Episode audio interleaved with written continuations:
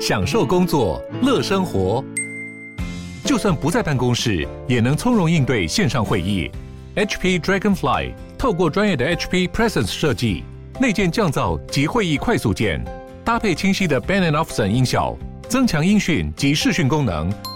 HP Dragonfly 顶级商务笔电，采用 Windows 11专业版，让您在会议中享有最佳的视觉和听觉品质。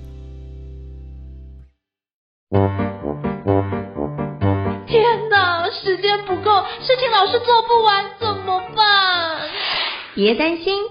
就让高效人生商学院每周陪你充充电，找到方法不抱怨。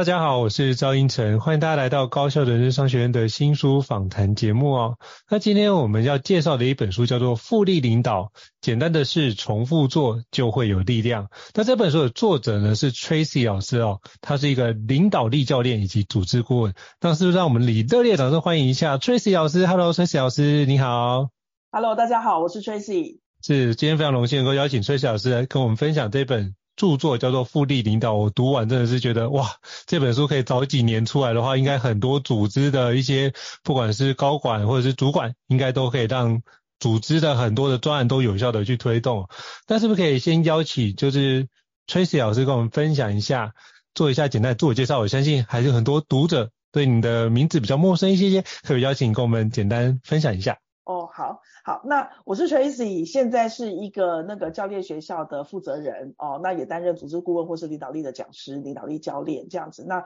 过去待过金融业、顾问业、文创业、零售产业，然后在去年的时候，很开心的多了这个作家这个新的身份。哇，真的是非常简洁有力哦！果然当主管都要用非常精准的字眼，可以跟我们分享，是很棒的。那也想请教，就是 Tracy 老师哦，就是您当初怎么会想要写这本书？就是复利领导，有什么样的契机或是起心动念，可不可以跟我们分享一下？哦，其实我是文青呐、啊，我是个老文青这样子，就是说，说书一直是我们这种文青写字写字的人的梦想啦。嗯。然后只是说进入职场的时候就非常非常的忙，就会有各式各样的理由借口不不提笔来写这样。然后可是后来在前几年开始，我就开始把自己的领导经验工具都淬炼，然后就开始进行授课的动作之后，我就觉得说啊，应该还是可以通过透过出书这件事情，使这些工具能够被更多人的看见并且使用，因为放在我身上也不会生利息，这样，所以我就会觉得说好，那书是一个很呃相对来讲可以蛮快速的传传播媒介，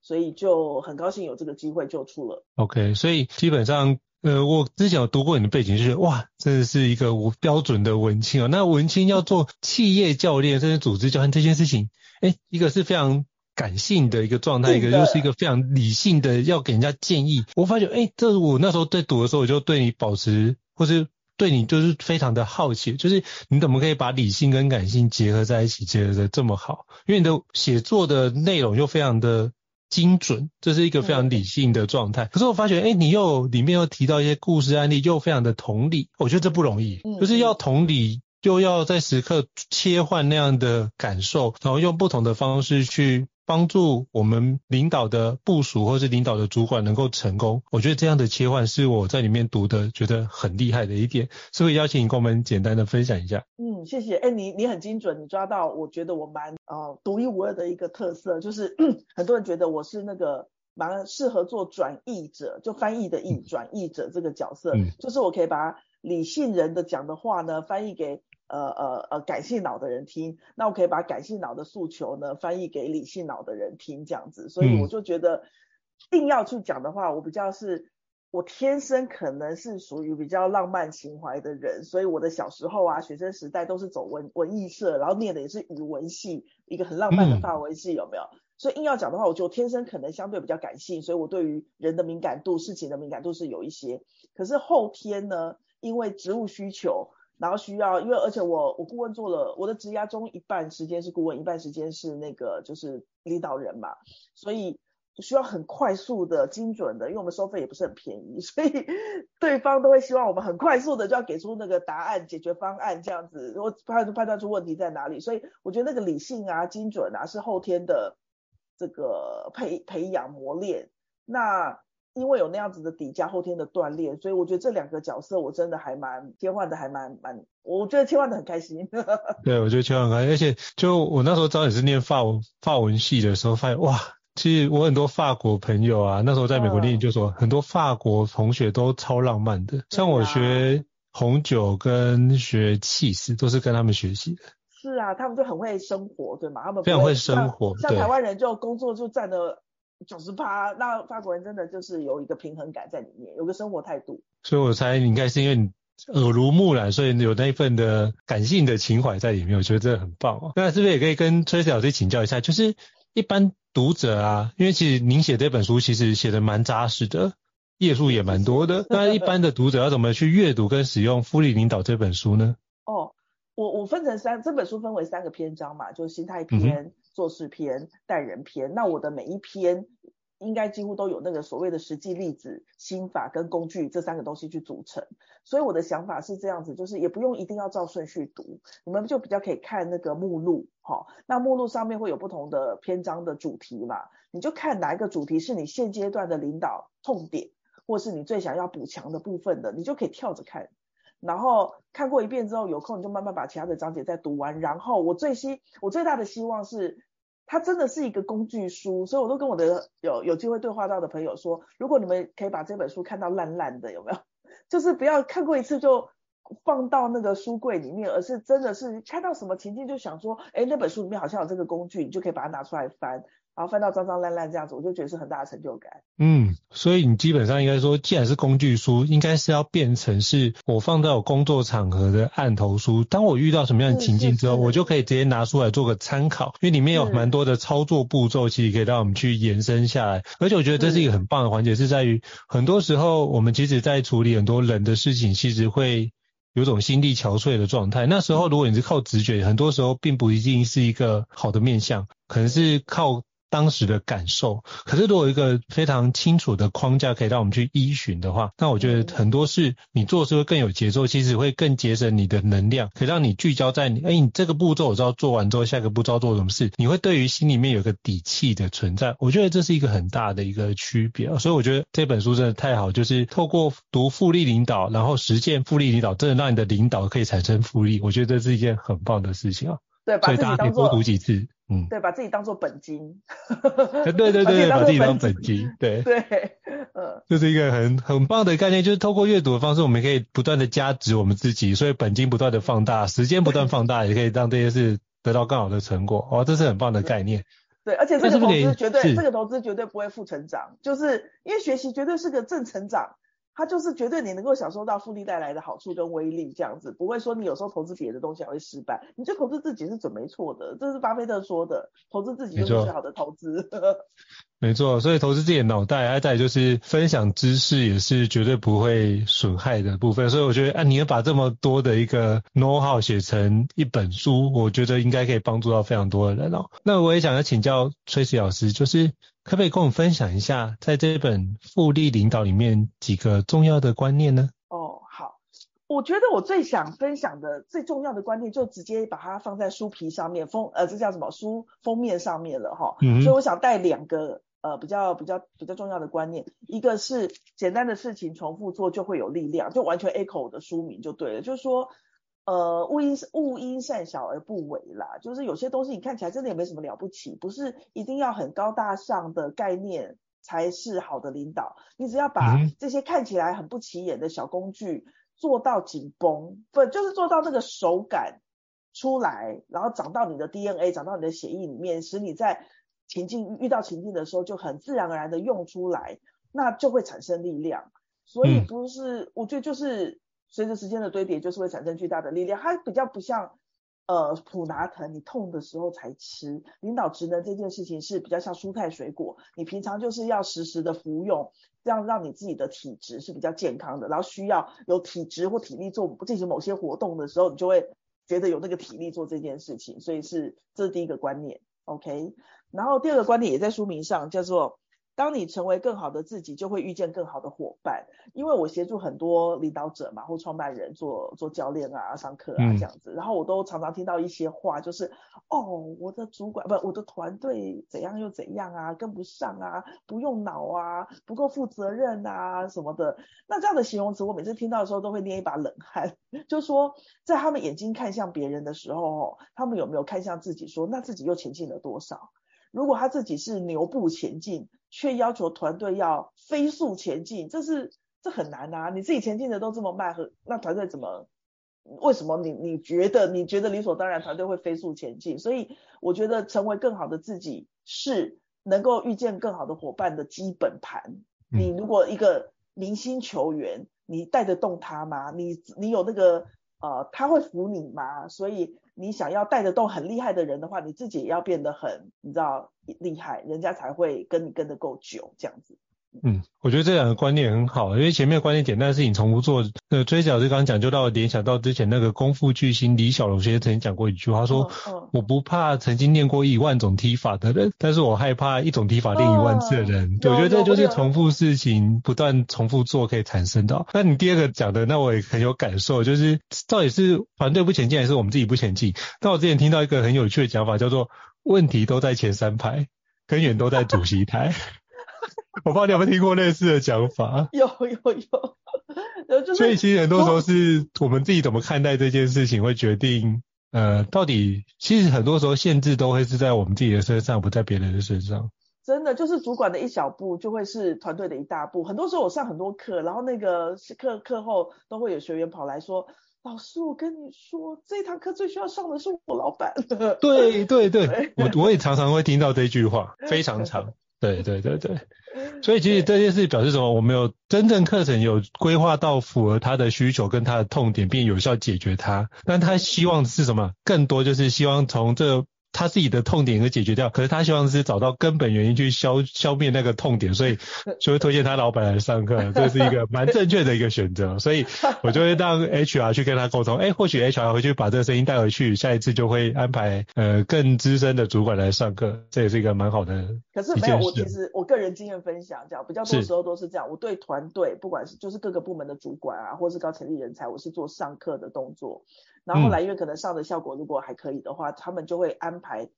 创办人或者是大老板来来。我跟你讲，大老板我自己觉得他们其实不不见得喜欢上大班课，所以通常这种高阶主管或创办人，我是会做一对一的教练，因为就是很克制化，嗯、他们觉得说这些这种 general 的东西我都懂啊，我不需要懂啊，是我团队需要懂，反正 anyway 就会给他一些克制化的安排，一对一，他们就会觉得比较愿意。更开放的去把自己实际上觉得无能，就是比较无力感的地方分享出来。那我觉得教练这样也也也比较容易呃比较到位的支持到这些高很高阶的主管这样。嗯，同意，因为很多高阶主管其实他也很难跟部署讲说他目前遇到的挑战。第一个是可能是面子问题，第二个可能是他担心会动摇他的管理的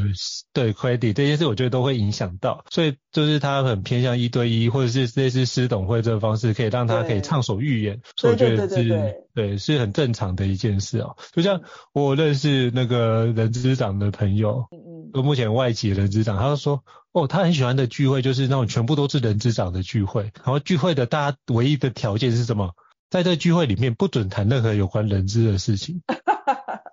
因为他觉得他平常都在处理很多人的状态，我们希望在这个地方可以有不同的。跳脱，让自己有一个喘息的空间。那我还发觉这样的思考逻辑是蛮好的，可是他不能跟他跟他的部署讲，因为跟他跟部署讲，他会觉得好像老板都不想工作了。但是我该跳，是有不同的解读的方式啊。所以我觉得这件事情是老师提到那两点很重要，就是第一个简单的事情重复做，第二部分是我们要从改变从自己开始，这很重要。是，就是包含之前我记得内地有人这样讲，就是改变自己是神，改变别人是神经病。哎、欸，也是一个 类似的讲法，讲的蛮好的。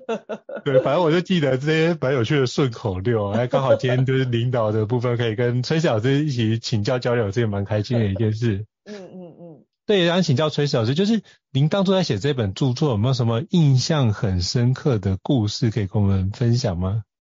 故事哦。对。呃，我觉得我最想讲的是，坦白说，我写这本书超顺的。怎么说呢？嗯、我去年现在二零二三年吧，好一月，那去年五月十五，我印象很深刻，因为那天白天中午以前我还在上课，就一上课出来，哎，升三级这样，所以就是五月十五一一三级之后，然后我所有的课啊什么都往后延嘛，因为那时候大家不知道会三级多久。对，所以我的时间就突然空出来了，然后我是个闲不下来的人，我就想说，哎，那我这段时间我我到底要干嘛呢？我就决定为我，我刚不是说我是文青嘛，有个出书梦，我就想说，好，我终于有时间为我这个梦想付诸行动了，这样，那我就给自己定了一个，因为我是目标控，我就给自己定了一个这个叫节奏计划，就是嗯，好，我要每天写五千字，所以我就两个礼拜我就写完七万字了，其实，写完之后这件事就在我的待办事项上打勾了嘛，哈，我就把它放在一边。嗯、可是过了几个月，我想说，哎。那我书都写了，如果有出版社愿意出很好，如果没有的话，那我就把它丢在我的啊、比如说我自己的脸书上好了，这样子，就就很感谢时报愿意为愿帮我出这本书。所以，可是啊，其实有另外一个小插曲，就是那时报看完我的大纲之后，就会觉得说啊，因为我比较多时间协助创办人，就组织负责人，所以他就会觉得说，哎，可是崔子雅一间公司只有一个创办人，可是可能有二三十个主管，那他们当然希望出的。呃，受众可以比较多元或比较广一点，这样，所以就说好，那我们就重新定一个比较多人、多主管，或是预备成为主管的都可以看的书。所以我还记得十月底签的约，所以我就用那时候我都已经恢复上课了嘛，所以十一、十二、一三个月的周末，我就又写了七万字，我就重写嘛，因为受众不一样，嗯、所以我等于是在这那半年我写了十四万字这样。哇，太厉害了！嘿，不过我觉得你那个每天写五千字这个部分，我就想到那个村上春树，就是村上春树先生，他每天都是写五千字，写完五千字跑步，他就是每天重复一样的事，所以他小说就是产量非常非常的惊人。这样，我没办法，我是爆发力路线，就是这样子短短的跟一下我还可以，长时间我没这个纪律。哦，嗯、这本书我觉得或许你可以，你应该会喜欢，叫做《身为职业小说家》，你可以看看，应该也会蛮有兴趣的。对对对对，哎呀，我觉得这很厉害，就是透过书解，就是两个礼拜可以写出七万字，我觉得是非常厉害的成就。像我现在就还慢慢的蹲在，慢慢的去琢磨怎么书的内容，对，也非常期待你的第二本书。嘿嘿嘿，谢谢谢谢。对啊，那我也想请教，就是那个 Tracy 老师，就是呃，成为主管，我觉得是在企业工作一个必经之路，因为我觉得除非你真的做得非常。那个专业职，可是专业职你到后来也是要指导你的部署或指导你的同仁去做相关的工作，嗯、或者是要交接。其实这时候很多时候都是一个领导力的展现。那想请教崔老师，就是当我被拔擢成主管，那昨天的同事变成我的部署的时候，就以前我们是一样的、哦、平行哦，对，对就现在我被拔擢成为主管，那我发觉那个关系会成为一个有点微妙的状态。那我们该怎么做或带领这些之前对我就已经非常了解的同事，可以让整个部门的绩效跟部门的一个未来的计划都能够顺利的完成推进呢？而我也觉得在过程中我不会那么痛苦。想请教崔老师有没有什么样的一个建议？哦，我自己觉得有时候就是要 更快接受。是正言法师嘛？他有说什么？面对他，接受他，放下他，好像是四段的，反正就是面对他，接受他，放下他。就哦，面对他，接受他，处理他，处理他，放下他。对对对对对，对。就是我觉得不需要一厢情愿的去希望一切如常，因为事实上就是有一个元素已经改变了嘛，就是你身为主管了，你成为主管了，那个时候你的资讯量也跟以前不一样，嗯、你需要决策的程度，决策的。范围也跟以前其实就是不一样了，所以你越快接受这样子的身份，越快的并承担起应对相对应的那个责任的话，我觉得这越能够加速或缩短大家尴尴尬尬的那个微妙适应期，其实就是不一样了。不要再有幻觉，觉得说我们还可以跟以前一样，因为其实就是不一样。所以有些人会说啊，什么换换。什么？换个位置，换个脑袋。换个位置，换个脑袋。坦白说，我觉得换个位置，换个脑袋是应该要的呀，因为你的确真的就是不一，你要承担的东西都不一样了。所以我我没有说态度要不好，可是的确你的体认、体悟，of 这个新角色是很重要、很必要的。那反正我想讲的就是，你快结束它，接受它，这就是不，就是跟以前会不一样。我觉得越越越好。嗯。所以越快接受这样的改变，其实我们就会开始准备我们自己的状态。当别人觉得我们已经改变成那个形式，他会觉得，哎、欸，比如说应承不是玩假的，我是很认真在处理这件事，就变成是我的认真或别人才会当真这个区块，他就会从此去改变这件事的看见。你的顺口溜真的很多，我觉得看那句也很棒。你说我认真，别人才会当真这件事情，对不对？对，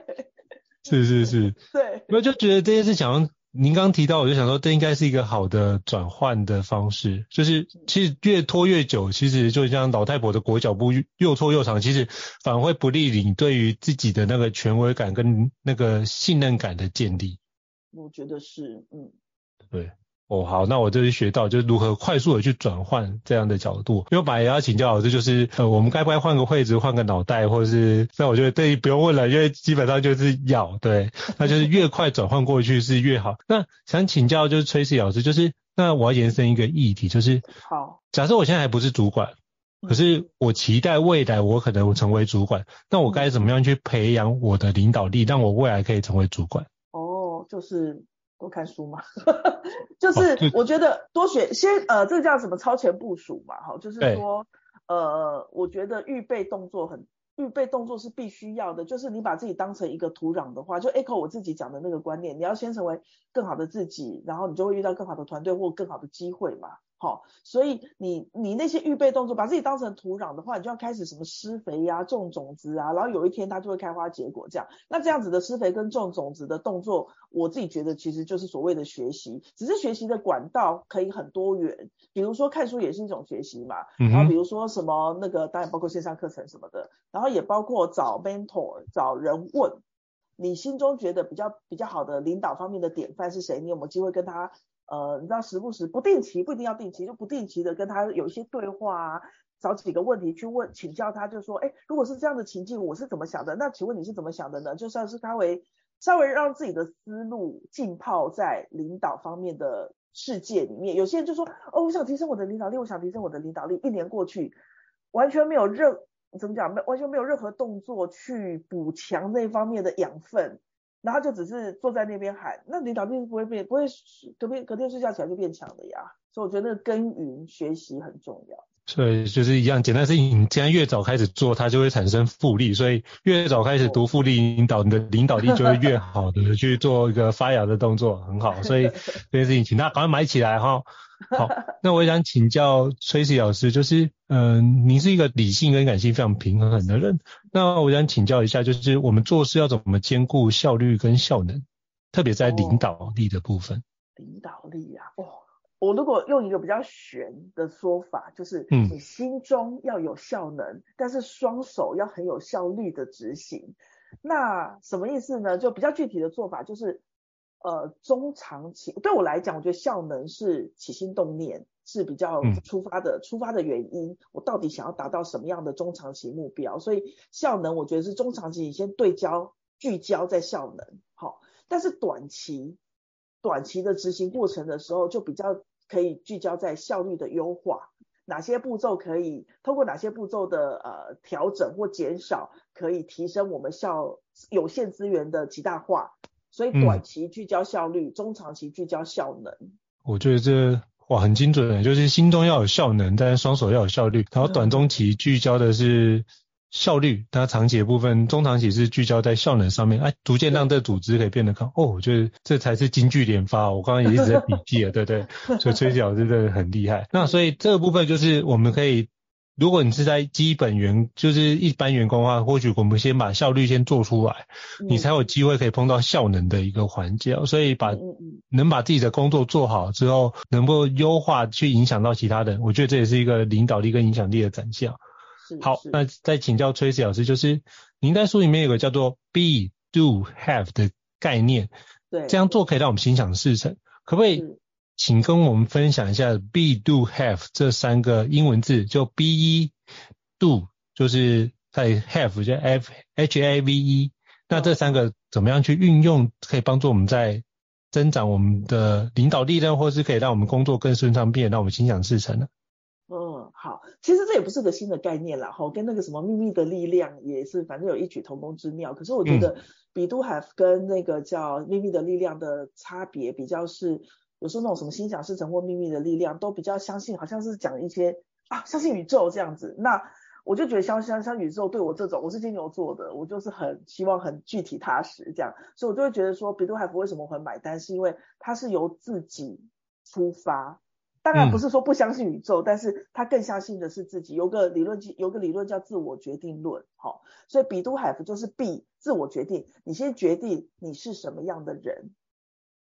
好，你是比如说你想要财富，财富好了，那财富你就去解解，你可以把它解读成我是个富有的人。好，那。终其一生，我都是富有的。我我是个富有的人的话，那我我跟金钱的关系，我跟时间的关系，就会有不同的看法。好，那在你有不同的看法之后，你就会选择做的事情，跟你觉得自己是个不富足的人的时候，会选择做的的事情就不太一样。那自然你会产出的 outcome，那个收成收获就很不一样。这样，所以我觉得他步骤第一步就是先决定你是什么样的，他不是你想成为哦，他是。你就要相信我是什么样的人了之后，第二步就是你在做各式各样的事情的时候，就回想到这一句，哎，我如果是这样的人，我就是这样的人的时候，我应该会做什么样的选择？然后那个海芙没有什么动作，海芙就是等着迎接那个结果到来你面前。嗯，所以基本上应该是说，如果用比较之前我看到一句话叫做“我相信，所以我看见”。嗯，因为我相信了这件事情，所以我开始看见那个视野可能出现的一个环节。没错，有两句话，它它真的有很微妙的差别。你刚才说的完全完全命中，这样一个叫做相信就会看见，相信就会看见，就有点像我一开始讲的哦，那好像宇宙的力量这样子。然后，但是相信才会看见，就比较人就比较落地了，就是因为你先选择相信了，你做的动作跟上之后，结果就会来。所以我我比较买单，我自己个人比较买单。个第二种就相信才会看见。嗯，对，我也是比较相信第二种，就是我开始相信了，但是也要有相关的作为要搭得上去，才能够出现后面的环节，不然后面那东西还是出现不了的。就是如果你只有，我之前看到一句我觉得很有趣，只有目标但没有行动是梦想，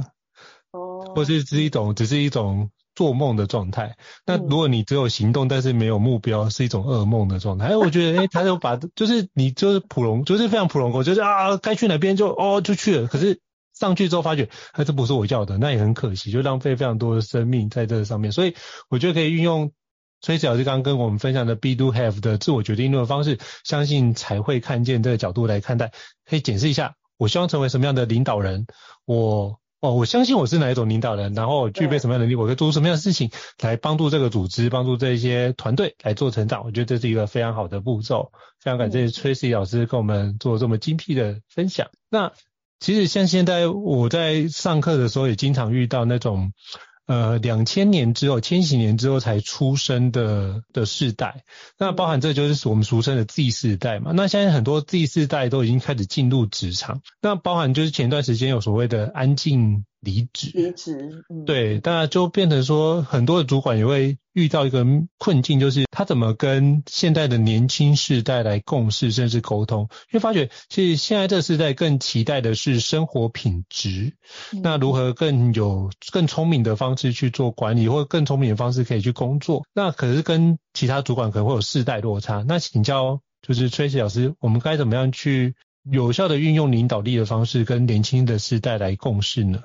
嗯，其实这真的，我是我我猜没有啊、呃，唯一或者是确定成功的方程式啦哈，所以这真的是我个人的一个啊、嗯、分享这样。大概我我觉得有两个，第一个就是听要比说多，好，这在跟他互动的跟他互动的过程中，你要通过大量的聆听、提问，去听到他要什么，而不是你要他做什么。我们那一辈，我们年轻的时候都是。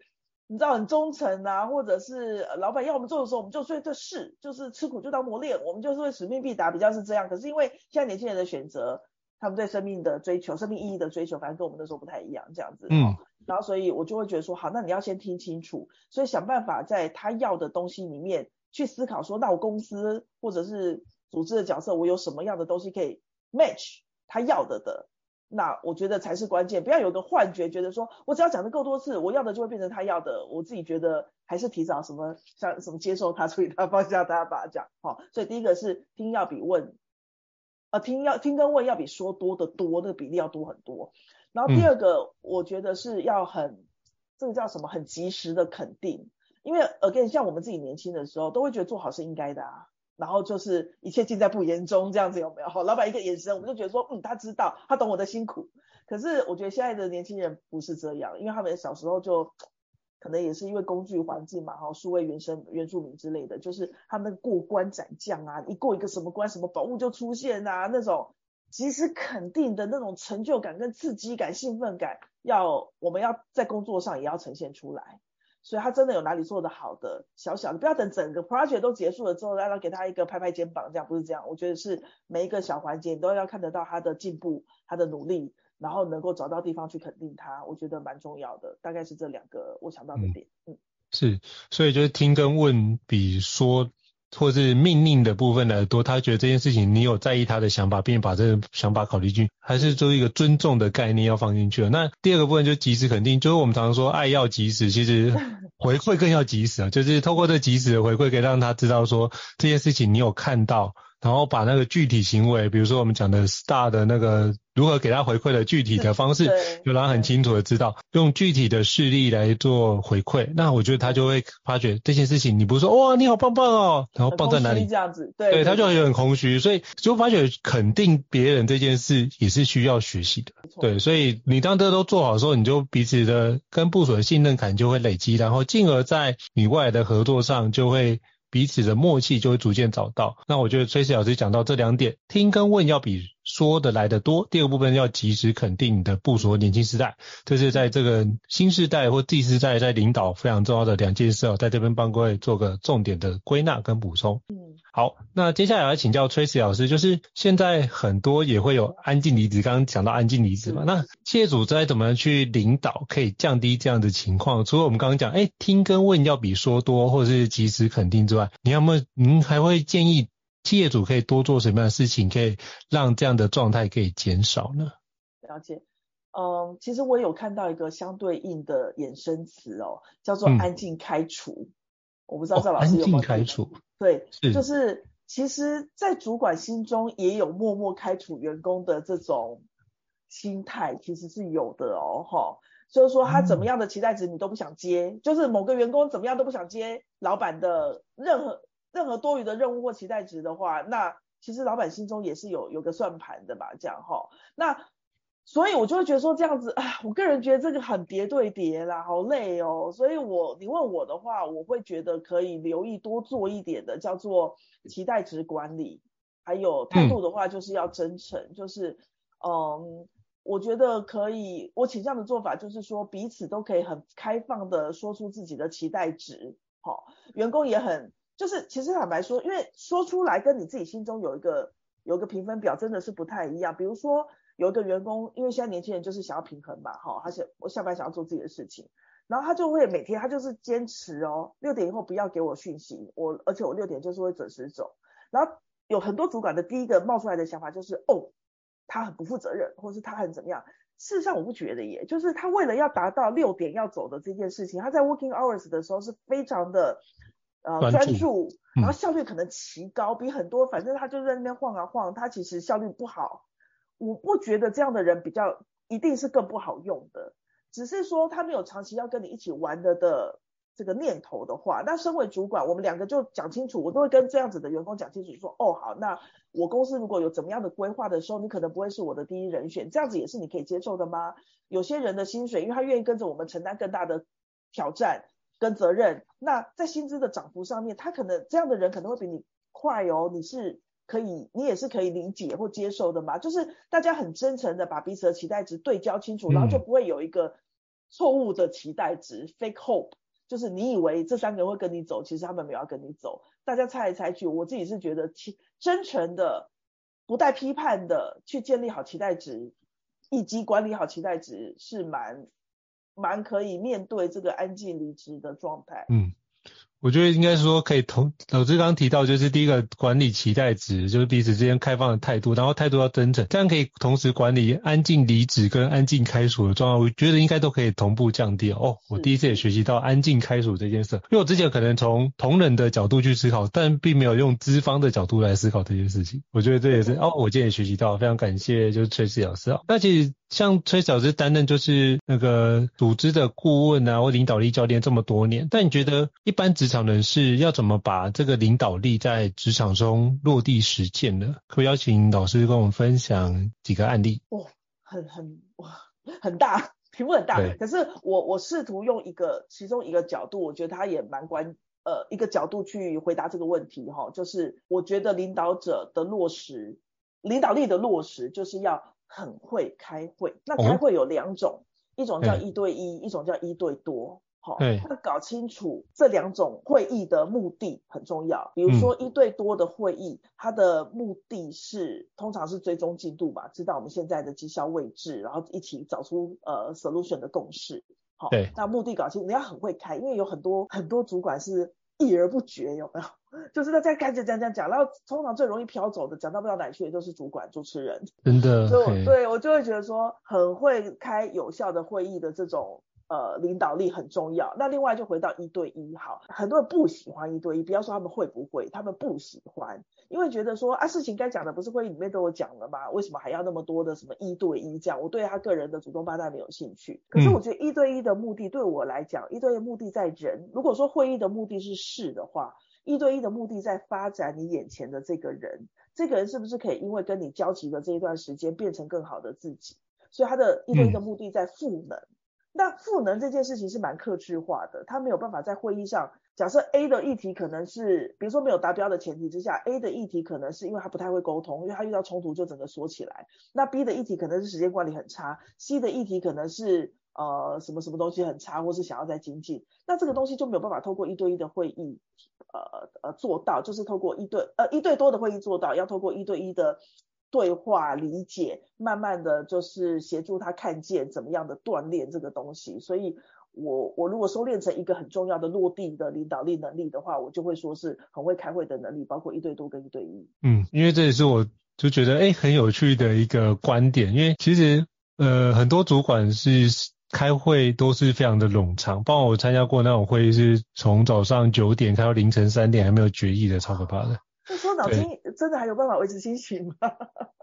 就就所以我觉得是一件难度，可是你还是要把那天做出来的结论继续往下推行。我觉得那件事情也是有点为难的情况。但是我觉得老师刚刚讲的很好，就是呃一对多是把事情有效推进，那一对一的部分主要是你眼前这个人，你如何给他赋能，他这样的状态可以做得更好。其实我觉得各位主管可以想一下，当你的部署可以承接你更多的工作的时候，其实你有更多的时间可以帮你自己空下来去思考你未来你要往下一阶迈进的时候，你有更多的时间可以做准。如果你身上都是没有办法去把你的工作去让你的部署去承接的话，其实你会很多的环节是没有办法去规划你的下一步的。没错没错。所以我在想说，复利很多时候是好教会我的部署之后，就把这个工作就可以转换给他，我就更多的时间去思考我下一个工作。那我觉得这件事就可以就是用复利的概念来滚，对对，滚动也是一个很棒的事情。好，我觉得这件事情真的是里面有。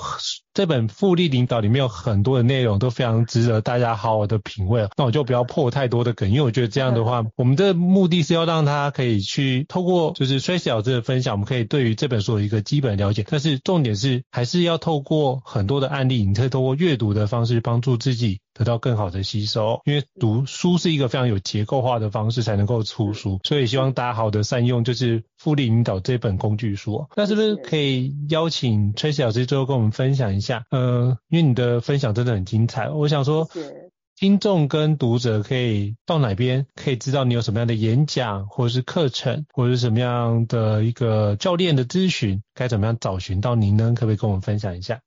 了解了解，那。大概有，我想讲三个东西啦哈。第一个是我我我有个官网，所以批那个赖婷婷教练应该就是会找到我的官网。这样，如果我有一些文章啊，我自己对领导的一些看法见解的话，就是可以在官网上面看到一些这个就是一些资讯。好，第一个。那第二个是我有一个脸书专业，叫做粉丝专业，叫做赖婷婷教练的勇敢活。勇是勇敢的勇，感是感受的感，好，勇敢活。那如果我有开什么样的课程，一样，我我现在没有，我现在大概就是我抓很多的金句，我的金句系列还蛮受欢迎的，我就把复利领导里面的一些，反正一些句子截取出来，然后那个 触及率什么回复率、按赞率都蛮高的。